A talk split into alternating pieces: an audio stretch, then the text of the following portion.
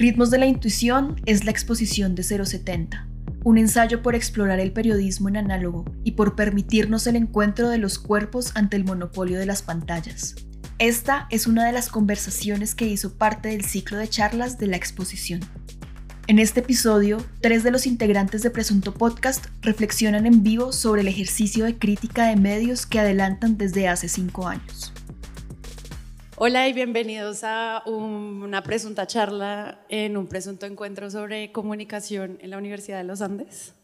Eh, yo soy Sara Trejos y estamos con María Paula Martínez. ¿Qué hubo, María Paula? Hola, un gusto estar acá, además en medio de mi clase. Nosotros ah. estamos ahorita, aunque no lo saben y no lo creen, en una clase de libertad de expresión y ah. el break de la clase es esta charla. Así que... O sea, no vinieron. ¿Quién vino de verdad porque quería venir? Ah, bueno. ¿Y a quién lo obligó su profesor? y Andrés Paramoquio. ¿Cómo están? Estoy feliz de estar acá. Hoy hubo temblor, a mí me cogió dictando clase. ¿Sí? Increíble. Em, quisiera que habláramos sobre criticar. Iniciemos por ahí.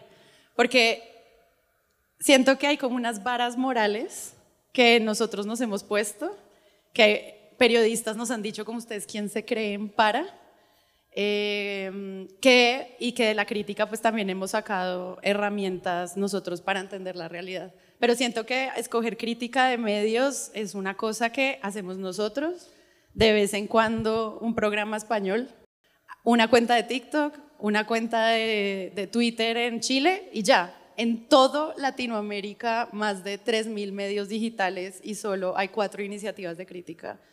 Es muy chiquito porque como porque este género existe, ¿ustedes cómo lo ven cinco años criticando a los diría dos cosas. Una es que los periodistas somos muy vanidosos, eh, creemos que podemos contar mejor las historias que otros, nos gusta criticar al poder, vigilar al poder, pero no nos gusta que hagan lo mismo con nosotros. Hmm. Entonces, son espacios atípicos, eh, no tan bien recibidos y además eh, viene de una tradición donde la crítica o, los reparos a los medios se llamaban como las cartas al lector, o se llaman, porque eso todavía existe, eh, o programas de audiencias que están en el horario estelar de las 2 de la mañana, que nadie ve, puestos ahí para que nadie los vea, a propósito, para que nadie repare en eso, hechos con desdén, ¿no? Ponen a alguien ahí a que durante 50 minutos haga una reflexión a la que ni el medio, ni la producción, ni la audiencia le para mucha atención. Y en los medios impresos, pues una columna por ahí detrás de la editorial donde ponía la carta al lector, muy seleccionadita seguramente de lo que les llegaba para decir que sí, pues que había alguien quejándose o diciéndoles que había encontrado un error o qué sé yo. Y en la radio, pues peor porque en la radio es como una colgada al teléfono. Nunca no me cuelgue, Julito, y chao. Si, si le va a decir algo sobre su trabajo, si le va a decir lo que piensa sobre el contenido, eso, por supuesto, sin, sin desconocer que están los polos que lo expresan pues muy mal o que a los medios no suele gustarles que en una misión en vivo pues la audiencia pueda expresar su descontento de, de cualquier manera. ¿no? Pero creo que viene de una tradición donde eso se ha relegado a espacios de menor importancia y del otro lado pues no nos gusta, la, crítica incomoda, la crítica incomoda, eh, no es validada por los mismos medios porque además viene de una figura un poco solemne de el crítico, y ninguno de nosotros es el crítico de medios. Ni solemne somos. Ni solemne. No, no, ¿Qué se necesita para hacer? ¿no? Si ¿Cuál es la experticia que eh, ustedes que no están en una sala de redacción nos van a decir a nosotros que llevamos emitiendo televisión desde antes que nacieran? ¿Cómo se hace? No, por supuesto ahí hay un asunto como de ego, soberbia y vanidad que es muy difícil en el ejercicio de la crítica, creo que en toda expresión de arte o de cultura. Y eso, súmale lo de no pisarse las mangueras dentro del gremio, ¿no? Yo le sumaría a los ejercicios que dice... yo, yo, yo, le sumaría a los ejercicios que menciona eh, Sara, el lugar donde yo vi esta frase de Julio Mario Santo Domingo, que es una de mis frases favoritas de la vida, que la voy a parafrasear, es como uno tiene un medio para, eh, tener un medio es como tener un revólver, uno cuando quiere lo saca y dispara. Julio Mario Santo Domingo, que pues era un magnate, entre, que era dueño del espectador, de Blue Radio, de Noticias Caracol, em, pues de Caracol Televisión, yo esa frase la vi por primera vez en una nota de la silla vacía. Yo creo que la silla vacía a veces hace eh, crítica de medios también, sobre todo porque la concepción de la silla vacía de hacerle fiscalización al poder incluye a los medios de comunicación. No siempre, pero me parece que ese ejercicio que ellos hacían en un principio era muy molesto por parte de los periodistas. O sea, era muy molesto para los periodistas. Ah, yo recuerdo mucho que ellos una vez hicieron un artículo sobre los dueños de los medios, quiénes eran eh, estas personas y cómo influían en, en los medios y también quiénes eran perfilados los editores políticos y judiciales de los medios. Em, y eso no cayó muy bien en la redacción en la que yo trabajaba en ese momento, que era la del espectador, justamente porque yo sí he visto, digamos, desde hace mucho tiempo que los colegas no se dan tan duro casi nunca. Hay como un pacto que no me parece tampoco que sea tácito, es un pacto que se dice. ¿sí? Como no critiquemos al otro, concentrémonos en las noticias propias. Y yo creo que esa ausencia de, eh, digamos, ese exceso de camaradería ha generado un problema para mí muy visible en las audiencias, porque a las audiencias definitivamente no les gusta casi nada de lo que hacen los medios de comunicación.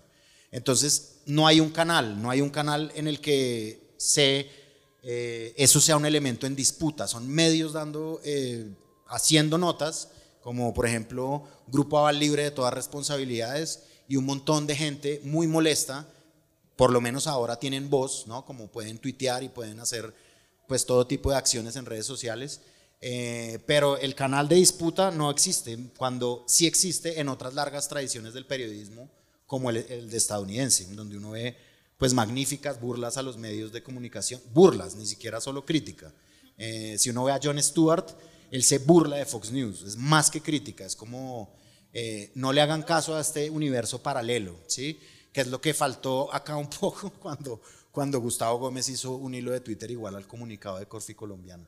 Eso es verdad. Eh, cuando ustedes hacen crítica, yo siento que tenemos como una metodología. ¿Qué es lo que miran?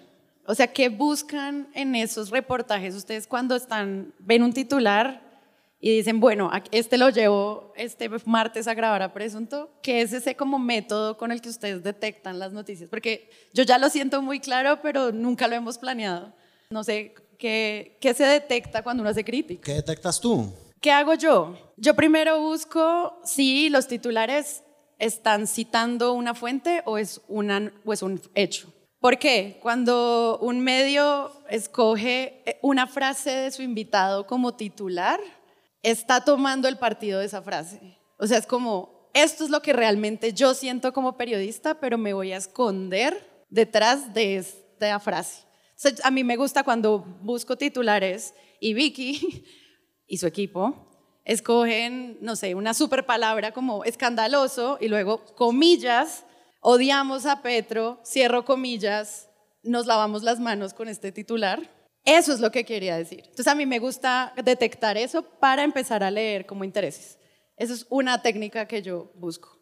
Tengo más, pero si quieren comentemos. Digamos, de esa de las citas de las entrevistas a mí me parece impresionante. Ahorita el profesor nos comentaba que, eh, pues sí, Semana tiene un vortex, eh, es un vortex, quiero decir. De nuestro podcast. De nuestro podcast. Nuestro podcast debería cambiar de nombre, como analizando Semana.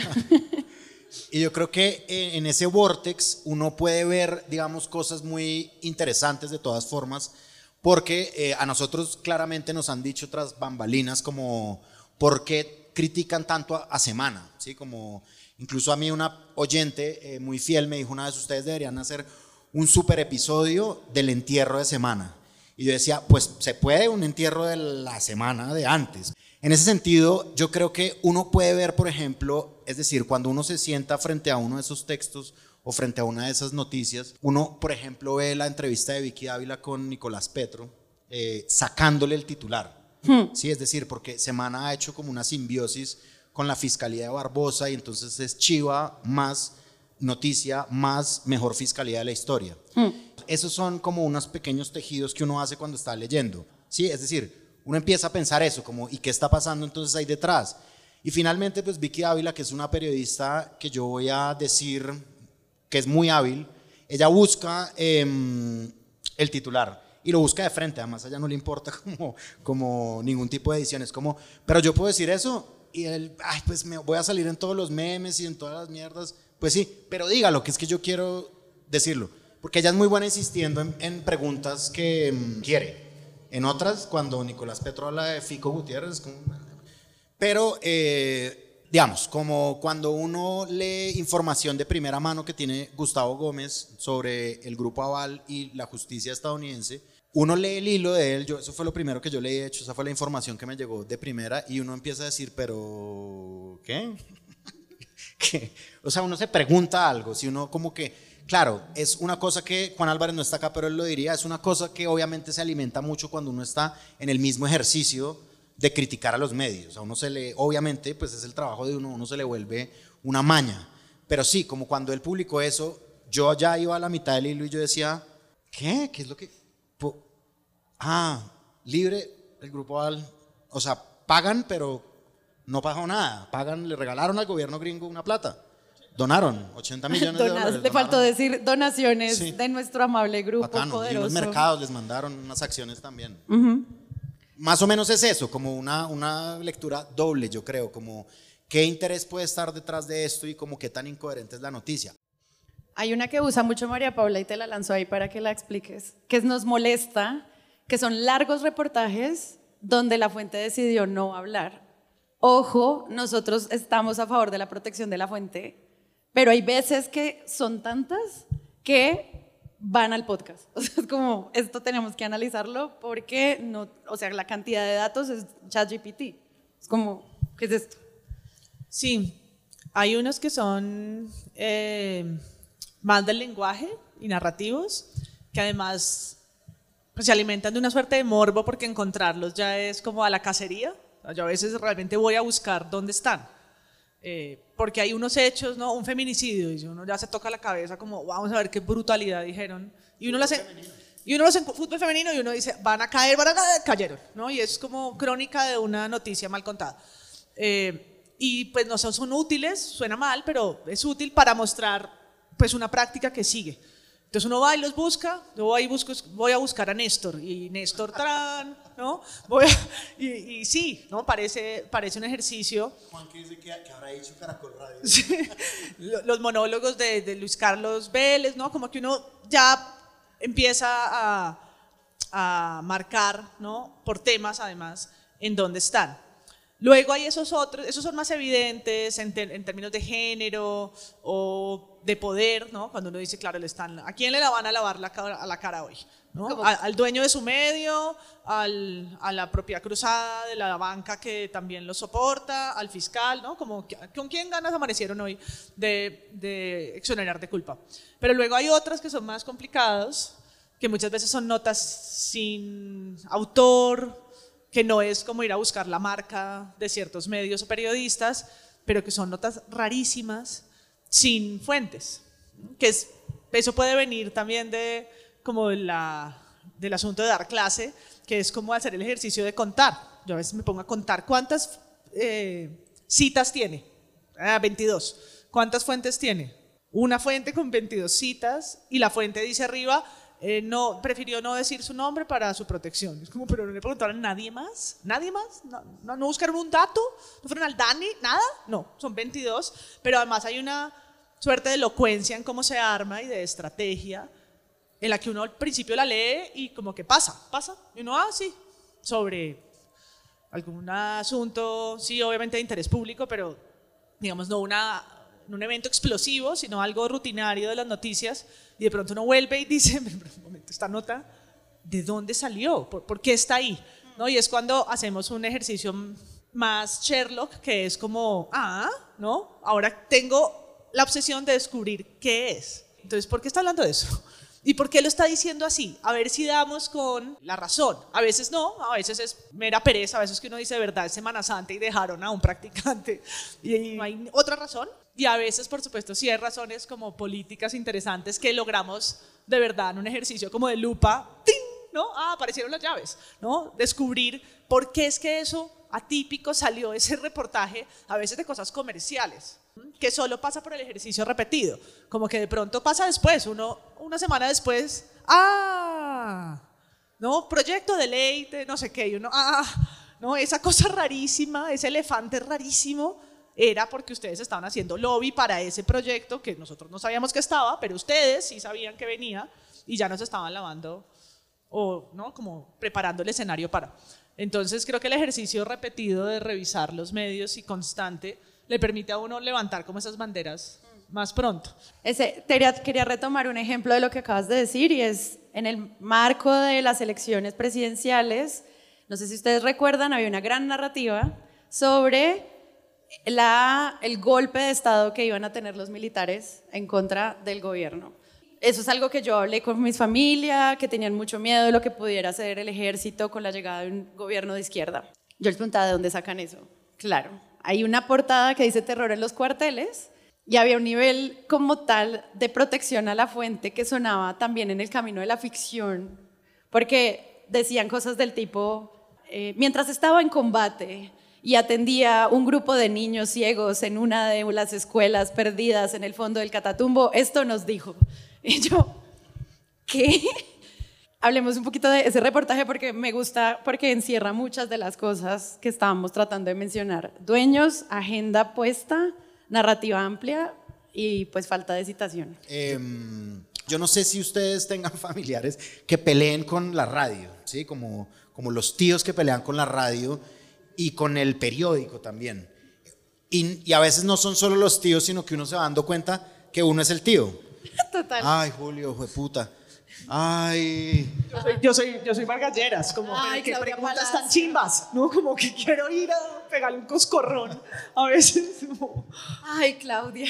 Y ese, exacto, y ese reflejo, pues salió en ese reportaje que tú mencionas, Sara, de los militares, porque es que en el de los militares empieza el reportaje de semana diciendo... Em, sabemos.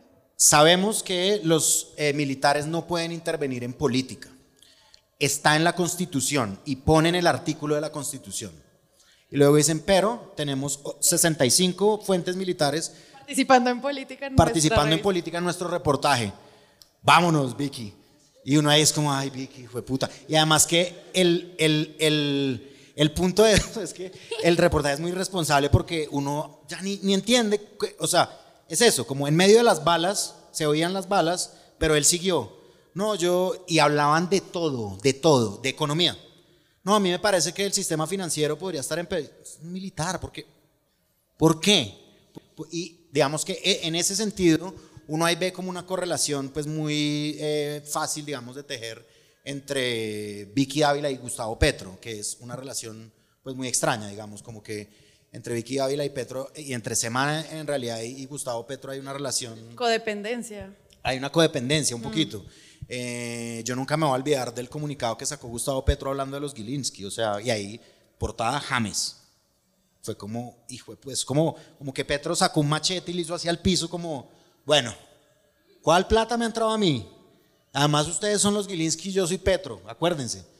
Y fue como listo, no, James. Y a James le gusta el tiritití.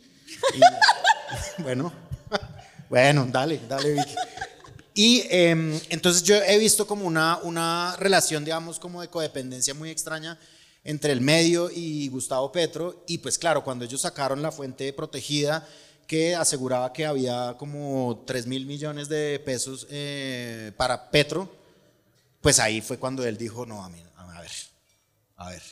Y pues Gustavo Petro tiene su lado de corrector de estilo y de edición de medios de comunicación, aparte de ser presidente, hmm. que eso es otro problema también entre, entre ellos. No, yo quería decir que eso, eso arrancamos hablando por la, por la crítica o de la crítica y de la falta de autocrítica de los propios medios.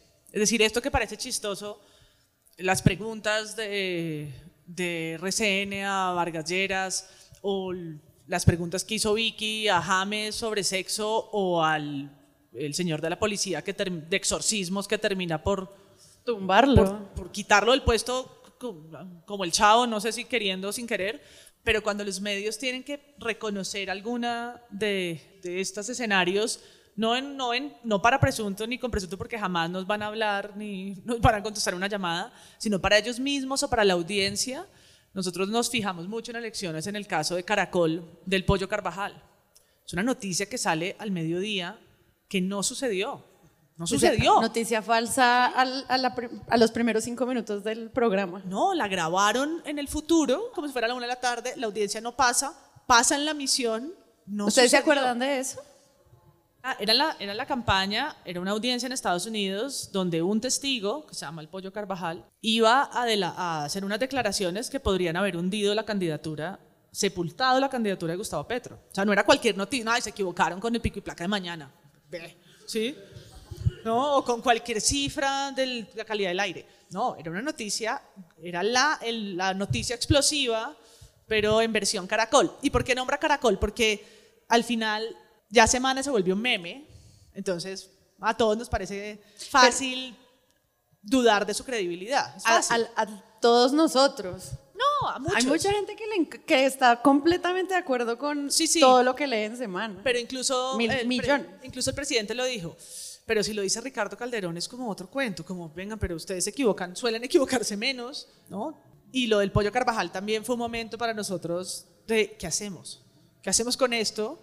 Porque es deliberado, lo de Corfi Colombiana también. No son errores de alguien que realmente muchas veces por torpeza incluso, pues pone ¿no? como una cantidad de lugares comunes que uno dice, bueno, son, es una mala práctica, podría ser mejor, pero ¿cómo es posible que no hay ningún otro ejercicio de pensar qué fue lo que escribieron?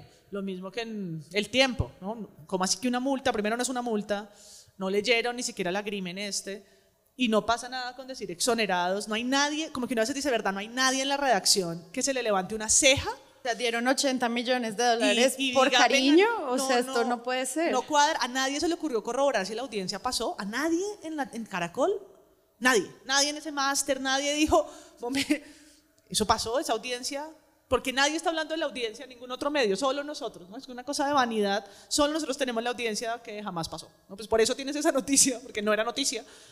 ¿Y qué haces cuando tienes esa responsabilidad? Salir en el micrófono y decir, "Mm, ¿y ahora? ¿No? Pues tampoco queremos que echen a todos los periodistas, pero sí es como no solamente decir en la rectificación, eh, perdón, sino la verdadera noticia fue esta, porque también en la rectificación hay un lugar. Y yo me acuerdo que nosotros hablábamos que la rectificación no era suficiente porque ellos solo pidieron perdón, pero luego no explicaron que el candidato presidencial no estaba metido en esos líos de platas narcos con Venezuela.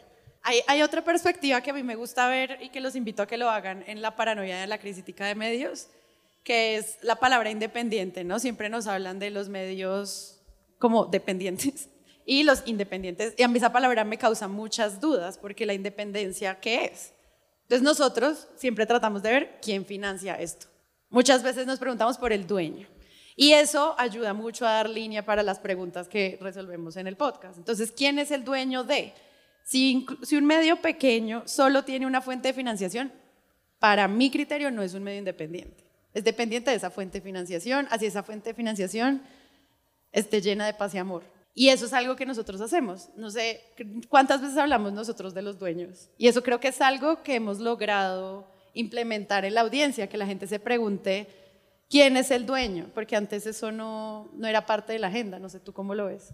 Con la lástima, y es que por culpa de eso nos quedamos con los cuatro o cinco medios concentrados que tienen los Hugos, Pacos, Luises, millonarios, patos de este ecosistema. ¿no? Sí. Porque entonces los Santo Domingo, los Ardila Lule, los y Sarmiento Angulo, y ahora los Gilinski con la entrada de esa cuarta familia, pues lo acaparan todo.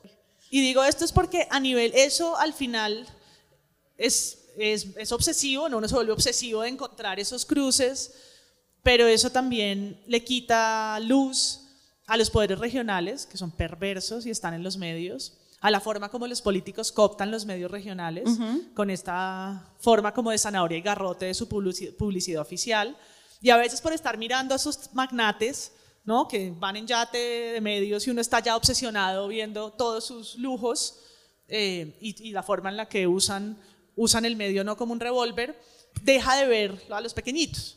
Sí, sí, sí. Como que la importancia del periodismo hiperlocal nadie la reconoce.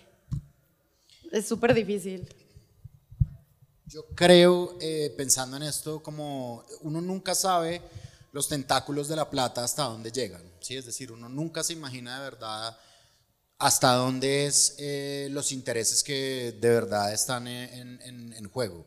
Em, uno a veces lo ve evidente, digamos, como en, esta, en este episodio muy reciente del Grupo Aval, en el que pues el Grupo Aval es dueño básicamente de todo, ¿sí? Pero, eh, claro, o sea, uno, uno, sí nunca ve, o sea, uno tal vez, a menos que uno trabaje de verdad en un medio de comunicación, uno no entiende realmente la capacidad de, eh, de tentáculos que, que, que existe. Cuando se conformó la Liga contra el Silencio, eh, yo iba a decir la Liga por el Silencio, cuando se conformó la Liga contra el Silencio, una de las primeras historias que llegó fue una bebida que Postobón estaba dándole a unos niños en La Guajira, Kufu, y entonces era como, no, les damos este Kufu, super Kufu, y entonces ellos están bien, son los niños de La Guajira. Pues es que además Kufu era asqueroso, era como una bebida de mango espesa ah, con avena sí, ellos mandaron, para tomársela en el calor de La Guajira. Y era una de estas cosas que hacen las empresas, digamos, en Ay, tan lindos. Ellos donaron para que los niños se nutrieran. Y entonces parte de la, de la eh, política pública, llamémosle, de, de, Postobón, era experimentar con los niños, ¿no? Les sacaban eh, cosas de sangre, ¿no? A los niños. Sí, sí, les era como una prueba de diabetes, pero con un producto de Postobón. Entonces le sacaban prueba de sangre a ver cómo reaccionaba, etcétera, y listo. Obviamente Postobón pues, es una cosa poderosísima y la historia, se la historia fue redactada, recuerdo, como a muchas manos, muchos medios estaban participando de ella y hubo como una cosa muy inteligente que dijo una persona cuando sucedió, que varios se bajaron de la idea de publicar la historia, porque es que no podemos publicar eso en este medio porque pues, Postobón nos la cobra y Postobón cobra duro. Y yo creo que lo decían con mucha vergüenza, la verdad. Yo veía como caras tristes. 070 fue uno de los medios que dijo, la publicamos, eh, pues porque es de la Universidad de los Andes y no pasa nada. Pero yo ese no pasa nada nunca me lo creo. Es decir, yo, yo estudié acá, no estudié periodismo, estudié derecho acá y en un litigio que hicimos ahí, un grupo de, de, consultorio jurídico, una, una sentencia de la Corte nos llegó por vía de un miembro de la Junta de los Andes. Y era como ustedes, ¿por qué están jodiendo con este tema, muchachitos? Y yo decía, claro, o sea, la universidad, pues sí, es la universidad es la universidad y, lo que sea, pero pues hay un miembro en la junta directiva que no le gusta que se metan con el, la obra en un humedal. Y eso mismo pasa siempre. Y una persona de la Liga contra el Silencio dijo, por favor, sean sinceros los que no pueden publicar la historia en los medios, porque combatir la censura también es aceptar que uno es censurado. ¿sí? Y Postobón se puso bravo, o sea, no, fue una, no, fue, no fue una reacción como pasiva, fue como, ah, no quieren que ayudemos a los niños en La Guajira, quitamos entonces Cufu, y putas, y ahí verán que, y, era como, wow, bueno, bravos. Y lo que decías tú, yo creo que también el dinero que proviene de cooperación internacional, etcétera, eh, pues es, un, es una plata que se agradece mucho porque muchos proyectos periodísticos muy valiosos han sido montados con esos dineros. Pero yo siempre creo también que cada persona tiene un, un periodista adentro, así ese no sea su ejercicio. Y, y, como que a veces, no siempre, evidentemente, e, estas personas también es como, ¿y si hacemos esto? Sí, pero yo sí creo que es como un tip, como para hacer crítica de medios hay que ver de dónde viene la plata que justifica la escritura de, de este proyecto. Y eso ayuda mucho a saber también cómo se mueven las cosas. Nosotros hablamos 200 episodios de la presidencia como si fuera el único poder que existe, pero el poder del sector privado en el país es en serio para mí el más grande. Y siempre está escondido en este tentáculo de lugares en el que se mueve. Entonces es más fácil cuando uno está ahí y uno dice, pero esto, ¿por qué? O sea, ese es el revólver de quién tomando la, como la, la referencia. Eso es una reflexión difícil cuando uno, no se sale de periodismo y va a entrar a la empresa y dice, bueno, no, entonces, ¿cuáles agendas no puedo por propiedad? No, pues ninguna. Me quedan escasas agendas que no estén cruzadas. El asunto es más complejo en la medida que uno tiene que entrar a mirar cuáles realmente editorialmente suponen un problema y en qué medida, pues el Grupo Avale supone muchos problemas y por venir, ¿no? uno lo ve en la publicidad incluso, de por venir en los medios, que es a veces casi grosera, y en otras donde realmente esa relación de propiedad no influye o no impacta en ninguna medida. Haciendo el episodio pasado, yo descubrí de verdad en el tiempo por primera vez que pusieron un, en el tiempo impreso, que pusieron un letrero en negrilla que decía eh, sobre Corfi Colombiana diciendo, este periódico pertenece a la misma casa de propiedad del Grupo Aval. Yo, le tomamos foto. ¡Wash! Esa, esa, declaración de cruces que tendrían que tener muchas noticias, muchas noticias diciendo esto también pertenece a eh, eh, noticia de Red Papá sobre el azúcar, nosotros pertenecemos a Postobón. No, esa, esa declaración de, de, conflicto de interés, que casi nunca es admitida, en el caso de Corfi Colombiana, la nota era espantosa, espantosa. Y al final, ¿no? como, mira por qué. Aquí te damos la respuesta de por qué está escrita así ¿no? de esa manera eh, tan sesgada. Pero lo que quiero decir es que es, complejo y toca revisarlo en distintas... Sí, porque, porque muchas veces cuando uno está haciendo crítica, lo que a mí me preguntan en algunos espacios es como, pero los partidos políticos se meten con los medios. Sí, pero es que la pregunta no es sobre los partidos, es sobre la plata. Y creo que ahí uno puede encontrar muchas cosas. Yo cada vez que veo una noticia que se está moviendo en alguna comisión del Congreso sobre los, las pensiones, tengo que preguntarme este medio con cuál de las casas de pensiones privadas está. Es difícil. Y yo creo que hace falta también em, en, el, en, la sección, digamos, de periodismo económico, yo creo que un estudio más a profundidad de este tipo de hombres millonarios. O sea, a mí sí me sorprende un personaje que es tan interesante como Luis Carlos Sarmiento Angulo. Uno no oye tanto de él, o sea, uno sabe que él existe y pues él existe.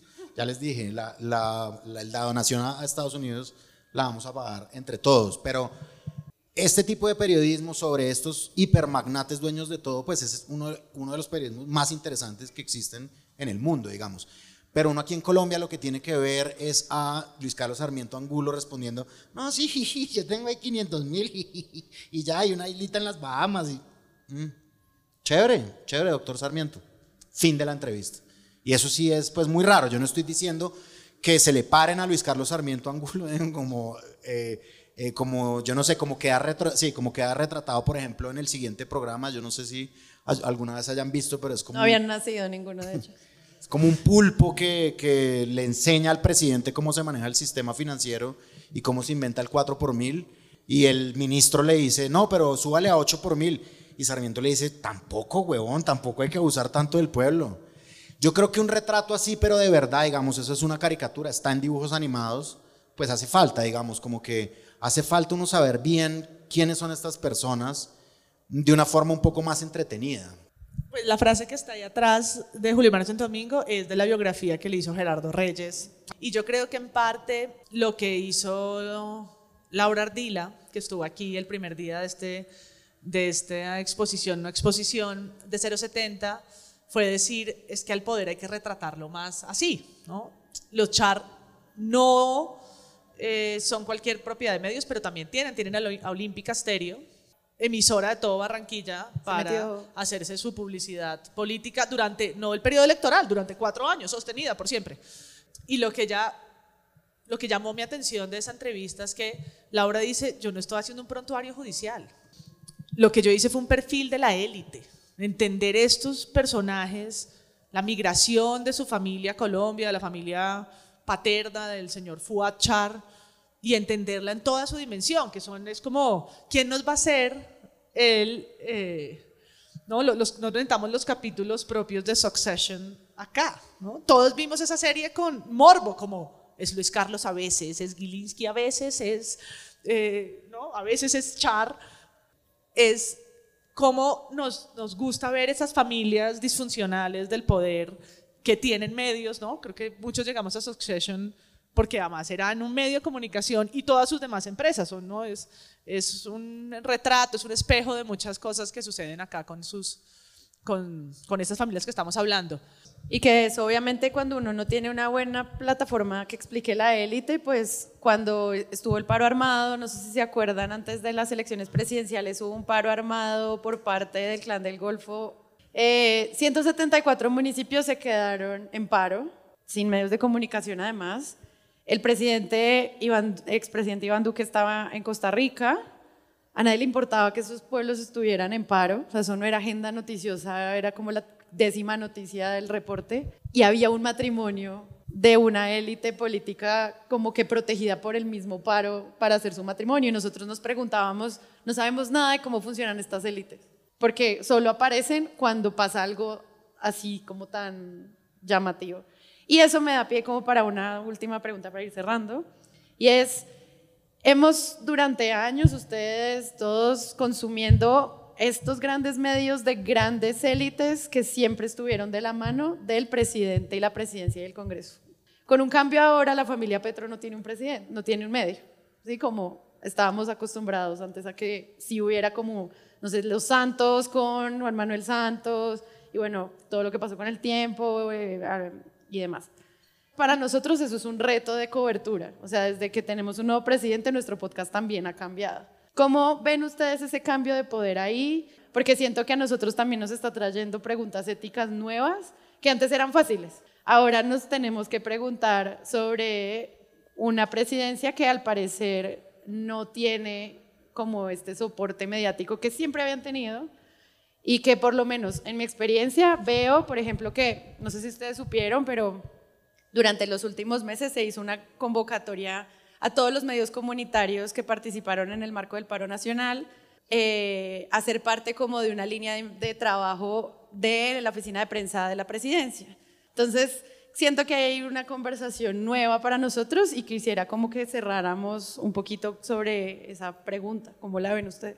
Pues yo creo que los medios de comunicación, pues por supuesto los grandes medios de comunicación, no todos, pero sí una buena parte, tienen una prevención con Gustavo Petro. Yo no sé si fue Sandra Borda, creo que fue la que dijo, que genuinamente la gente sí creía sobre... Em, la gente genuinamente le tenía miedo a la venezuelización de Colombia, al dólar a 7 mil. Ella decía, yo creo que hay gente que sí le tiene miedo a eso, es decir, hay gente que tiene miedo de que él se relije indefinidamente, etcétera, etcétera.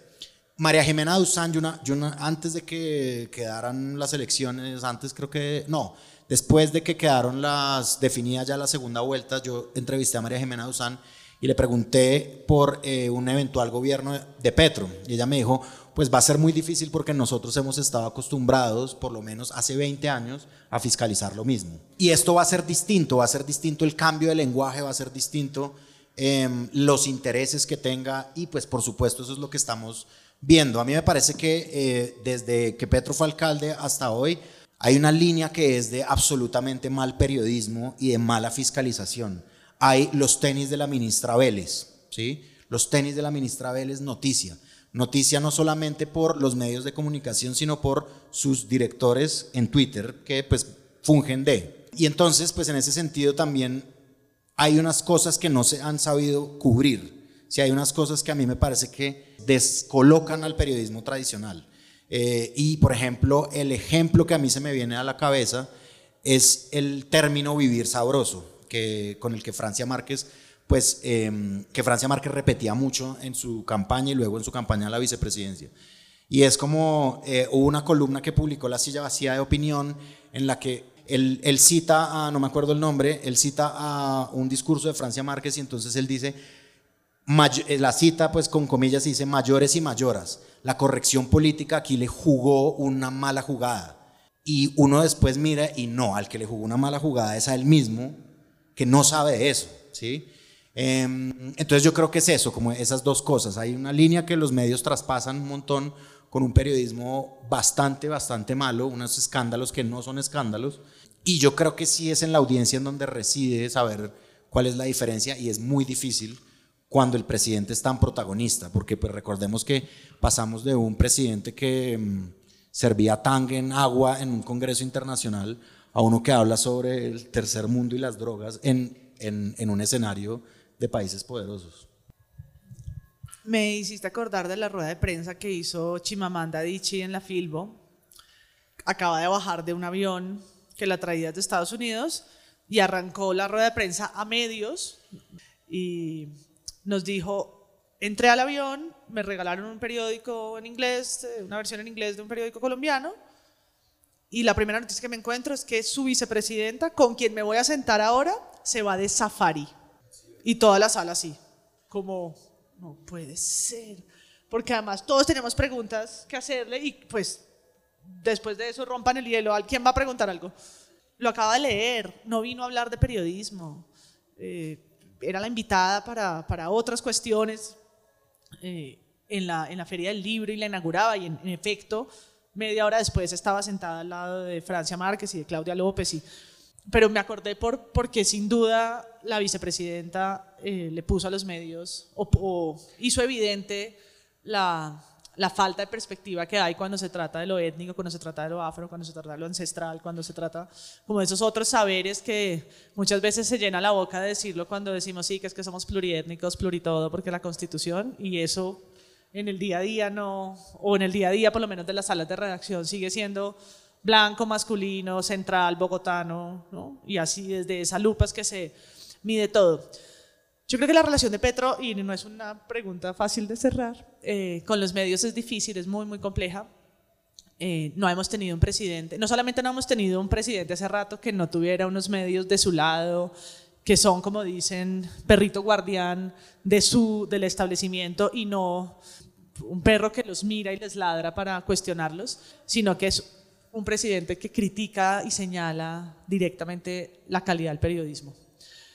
Yo creo que la pone difícil porque por la forma en que lo hace. En, esta, en este caso de Caracol, si hubiera dicho el presidente Petro que le preocupaba que un periodista de tanta trayectoria, a quien él mismo ha defendido en otros escenarios, hiciera mal periodismo, estaríamos teniendo otra conversación. Porque si él dice, mm, estoy, estoy sorprendido que un periodista con esa trayectoria no sea riguroso en su proceso periodístico, en su método, pues creo que se derrumba mucha cosa.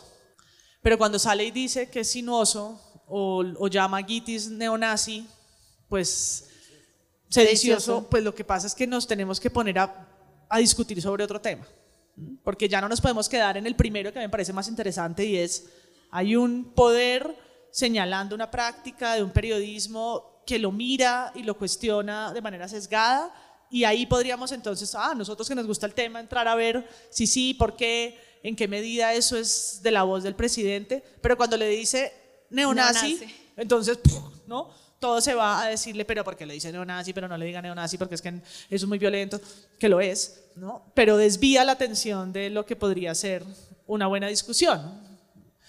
Claro, y eso a mí me lleva mucho, yo pues trato de mapear mucho la audiencia de Presunto y me sorprende, obviamente la gente que nos escucha le pelea a los medios en su casa y cuando nos escucha valida de alguna forma parte de sus, de sus eh, no sé, observaciones o le sirve o le ordena o lo que sea y yo lo alabo pues porque es parte de nuestro segmento. Pero también me angustia mucho cuando ese mismo segmento ya se fastidia tanto y además recibe el input de su presidente que quiere atacar los medios. Ayer estaba escuchando un space en Twitter que básicamente pedía que se creara el Ministerio de la Verdad y que dijeran, usted miente, usted cierra su medio. Y eso me causa también mucha angustia, porque la búsqueda de la crítica de medios siempre está para tener más y mejores medios, no para tener menos y más controlados medios. Entonces siento que todo esto también ha traído una discusión muy interesante, una audiencia que ya no soporta más. Y, ese no soporta más no está pasando ahora, pero antes, pues, o sea, podría llevar a lugares de violencia que no son necesarios, al menos para la práctica de la libertad de prensa. Y la pregunta es que entonces estamos defendiendo la voz de la gente, la voz de las mentiras, la voz de que... Entonces hay un montón de preguntas éticas que esto nos trae y que espero que ustedes se las hagan cuando consumen medios. Entonces, eh, muchas gracias Andrés Para. Mil gracias. Un placer estar acá. María Paula. No, a ti, gracias. Ahí estaba buscando una última copialina que no encontré, que, que, está buena para cerrar, y es que este año reunieron en esas encuestas, para una encuesta, otra encuesta, a 500 periodistas para preguntarles sobre medios. Entonces, pues veamos qué dicen los colegas en un método más estructurado, cualitativo, cuantitativo. Entonces les preguntan, bueno, ¿cuáles son los errores que más comete el periodismo? Eh, entonces responden, no, que publicar información por intereses de propiedad del medio, publicar desinformación, son unas barras grandísimas. Le dicen, bueno, ¿qué tanto cree que se cometen? Mucho, mucho, alto grado, todos barras, otra vez gráficos bonitos, y luego le preguntan, bueno, ¿en cuáles de estos errores usted o su medio ha caído? Y el más del 70% contesta, ninguno y esa es un poco la, la, imagen que, que, tenemos. Y por allá al final de la entrevista le dice, bueno, ¿y cuál es la solución para esto?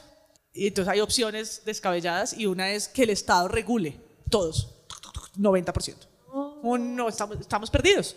estamos perdidos, ¿cómo, cómo van a contestar que el Estado regule a los medios? Y eso les parece la salida y eso, no sé cuál será la, la, motivación, pero seguramente es a alto grado de frustración en una crisis evidente que hay del sector y responden pues regulación, que alguien nos diga en que este el momento. virtual nos diga.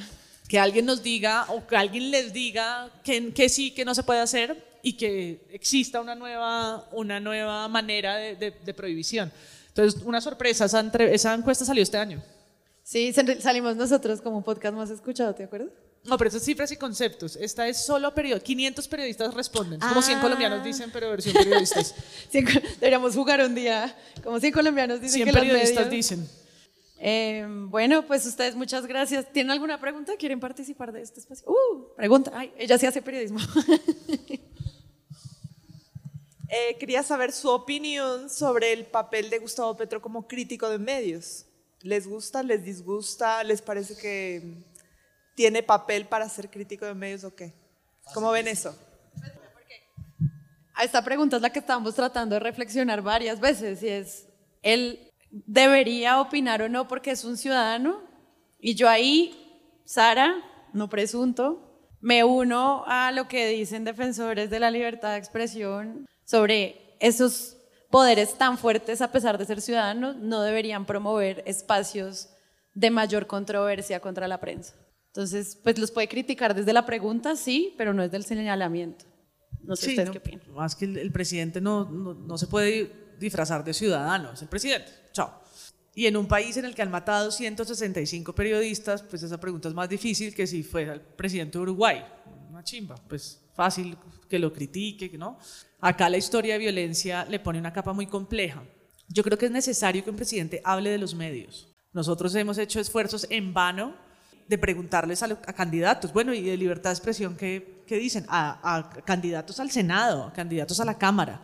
Nos hemos sentado con sus UTLs, no, no saben nada, no entienden nada, no les interesa, no está en su agenda. Entonces, un escenario donde los medios, donde la gente empieza a hablar más de medios, que la propiedad de los medios empieza a ser un tema, a mí me parece virtuoso, porque hace unos años eso ni siquiera generaba indignación en, en las audiencias.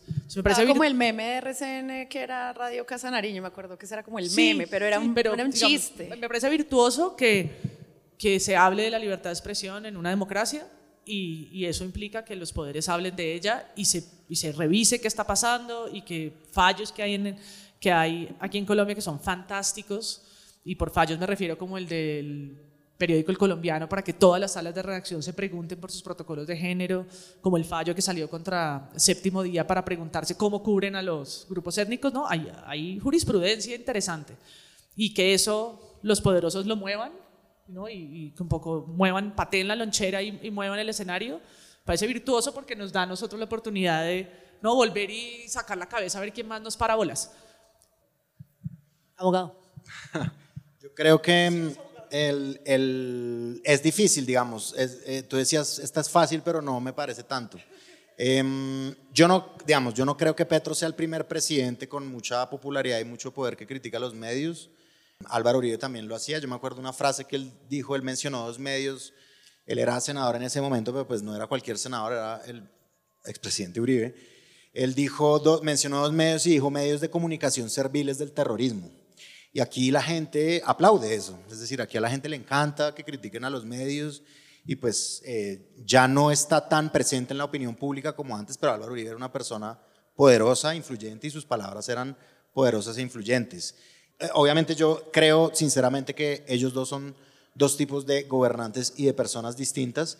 Y yo a Petro entiendo, digamos, que él se sienta arrinconado por los medios, porque lo ha estado, digamos, buena parte de su vida, pero no lo justifico porque él, me parece que es peligroso que él se autonombre como ciudadano cuando tiene millones de votos de respaldo y, toda la institucionalidad del Estado a, su, a su favor. Hay algo que yo creo, he creído siempre, que él ha mencionado varias veces, a mí me parece que en Colombia sí hace falta una fortaleza muy grande de medios públicos, es decir, más y mejores y desligados de los gobiernos de turno, em, como sucede en democracias de verdad. Eh, pero digamos que esta democracia medio de mentiras que ayudó, digamos, en buena parte, él mismo lo dice a construir Gustavo Petro, pues ha establecido que los funcionarios públicos tienen que tener más resistencia a las críticas, tienen que tener más, menos, pues, más resorte. Está claro, la Corte Constitucional lo ha dicho y él dice que él es un fundador de la Constitución del 91.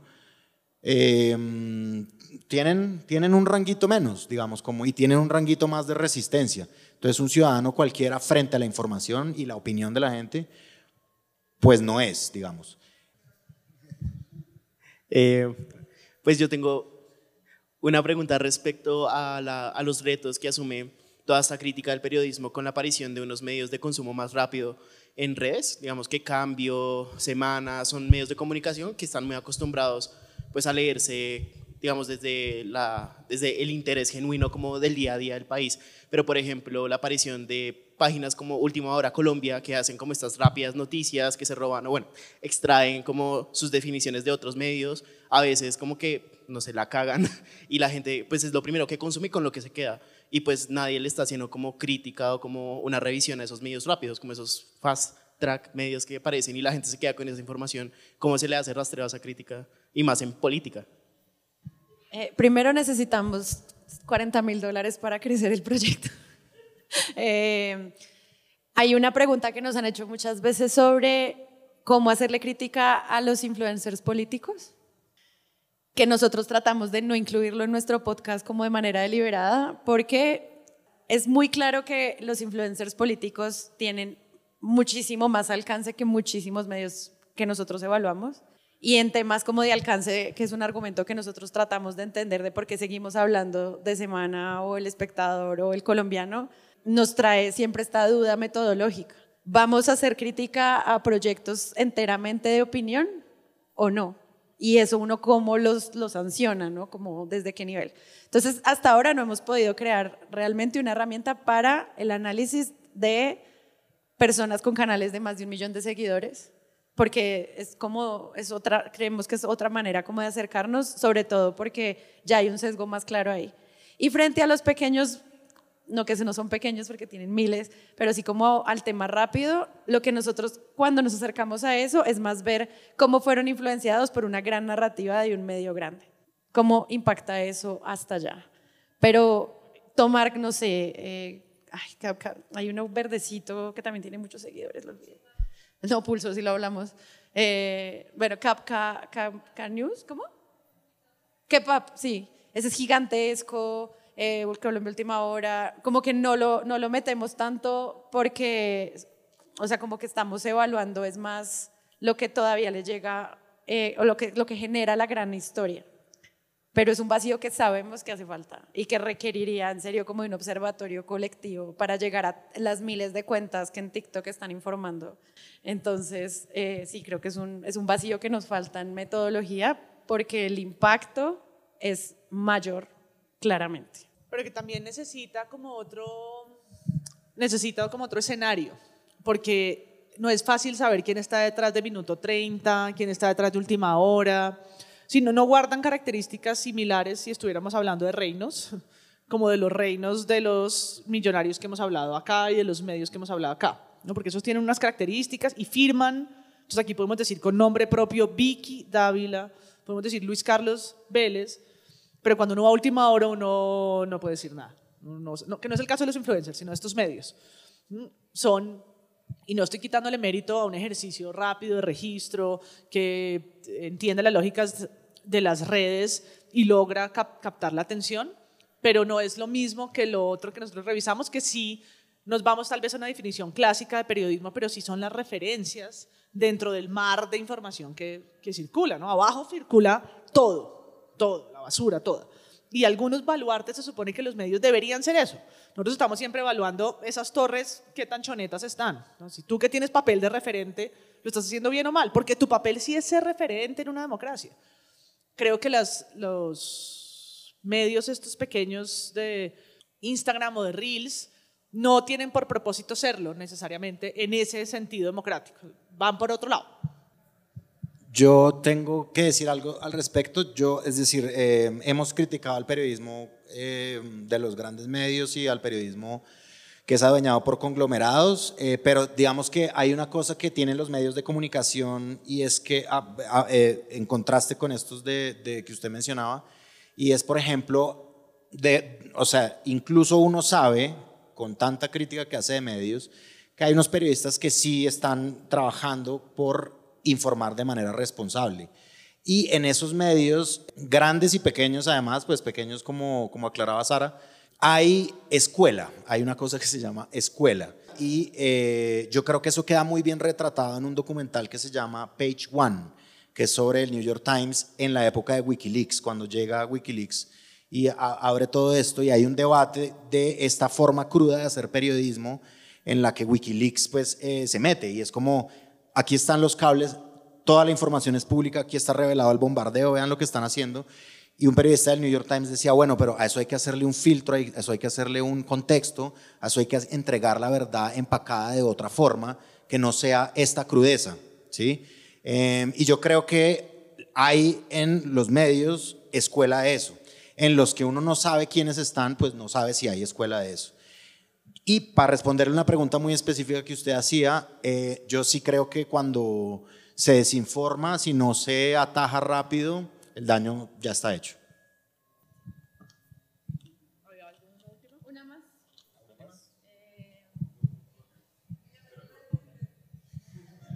Buenas noches. Em, me gustaría saber cómo vive Presunto Podcast la censura.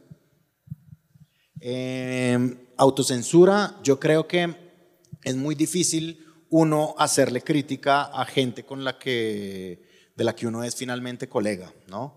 Eh, yo creo que sí nos lo hemos preguntado, eh, en mi caso personal yo me lo he preguntado en, en algunas ocasiones, como em, esto no va a gustar, es decir, uno está acá como en el doble rol un poco de hacer eh, periodismo, digamos como que yo lo he hecho seguido, también esporádicamente, pero la crítica pues la he mantenido durante todos esos periodos.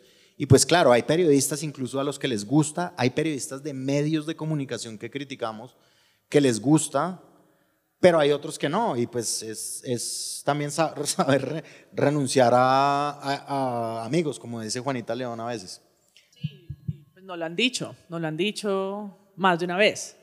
Ah, es que ustedes nos dieron muy duro. Ah, claro, nosotros, ah, aquí no está Santiago, pero pasamos de agache a veces. Pero cuando por la voz, una vez nos pasó con Páramo, que estábamos ahí hace rato, pero calladitos. Y de pronto hablamos y vemos que alguien se voltea y los dos, oh, oh, oh, oh sí, como ustedes son de presunto ya, pues, sí, ¿no? Y con colegas nos ha pasado directamente. En este capítulo ustedes dijeron esto en particular, ¿no? Pero creo que es, a mí me gusta, me parece también otra vez virtuoso que se genere ese diálogo que no queremos tener, que fingimos demencia. Ah, pues si el podcast sirve para que nos sentemos con, con un colega o con una colega y digamos por qué y pongamos argumentos, ganamos todos. ¿sí? Ganó, ganó, esa redacción y ganamos nosotros también dentro de la nuestra para pensar, porque puede, podemos estar cayendo en una crítica superficial, pudimos obviar un punto de vista, no lo leemos todo, todo, todo, todo, todo, todo lo que ha salido, no lo escuchamos todo, todo. Entonces creo que, que se abran espacios para eso, desde que funcionen, ¿no? No como no sin agresión, sin, sin eliminar el punto de vista del otro. Me parece que son ejercicios que, por lo menos cuando han sucedido algunos, han salido muy bien.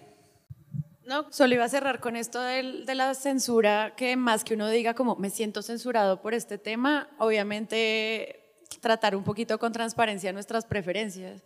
Quienes escuchan presuntos saben que nos gusta más un periodismo que otro y lo decimos abiertamente, es como ellos son nuestros amigos. Eh, y a veces nos decepcionan y a veces no, pero yo sí creo que, que más que un tema de censura es como un tema de, sesgo y transparencia que también vale la pena cuando uno hace crítica de medios, como ver, bueno, a quienes están apoyando, a quienes no, y nosotros obviamente tenemos unos sesgos que yo creo que en serio son muy transparentes, o sea, yo creo que a nadie le sorprende a quién le hacemos más seguimiento que otro, y eso pues termina en análisis censurados, entonces eh, pues sí, es, es todo un tema como también de encontrar cuál es la transparencia de las opiniones y, pues para nosotros es todo un reto. Y otra cosa, eh, pues nuestro podcast eh, es pobre, porque parte de la decisión independiente es que solo sea financiado por sus escuchas, para que no, bueno, esto de pronto un día me pego un tiro en el pie y es como, amigos, nos financia el grupo Aval, entonces. pero, pero, digo, pero digo, por ahora, durante cinco años, es un proyecto que se ha mantenido solo con la financiación de las personas que lo oyen y esa es una gran diversificación que garantiza que no haya, no haya nadie que nos diga ustedes no pueden hablar ese tema porque les quitamos la plata. Que sabemos que hay muchos periodistas que sí les toca lidiar con eso y es muy triste. Entonces, igual yo estoy buscando financiación, pero digo como que es parte de la pregunta ética de cómo controlar esa censura, de nuevo, de dónde viene la plata que hace la comunicación. Y ya cerramos. Y nuestro chiquitico, nuestros propios conflictos de intereses que los decimos al micrófono. Estamos algunos en salas de redacción, hemos estado en lugares donde, sí, yo estuve por un tiempo en la FLIP, el comité directivo, y o lo decía en el, en el episodio o, o de plano no asistía a ese episodio. ¿No? sabiendo que lo contaminada que podía estar. Entonces, y pues entre nosotros eso ha estado siempre, en, en cinco años que hemos cambiado trabajos y de cosas, eh, pues eso ha estado sobre la mesa y ha cambiado el personaje que podemos ser también cuando ya no estamos en un lugar o empezamos a estar en otro. Mil gracias por venir.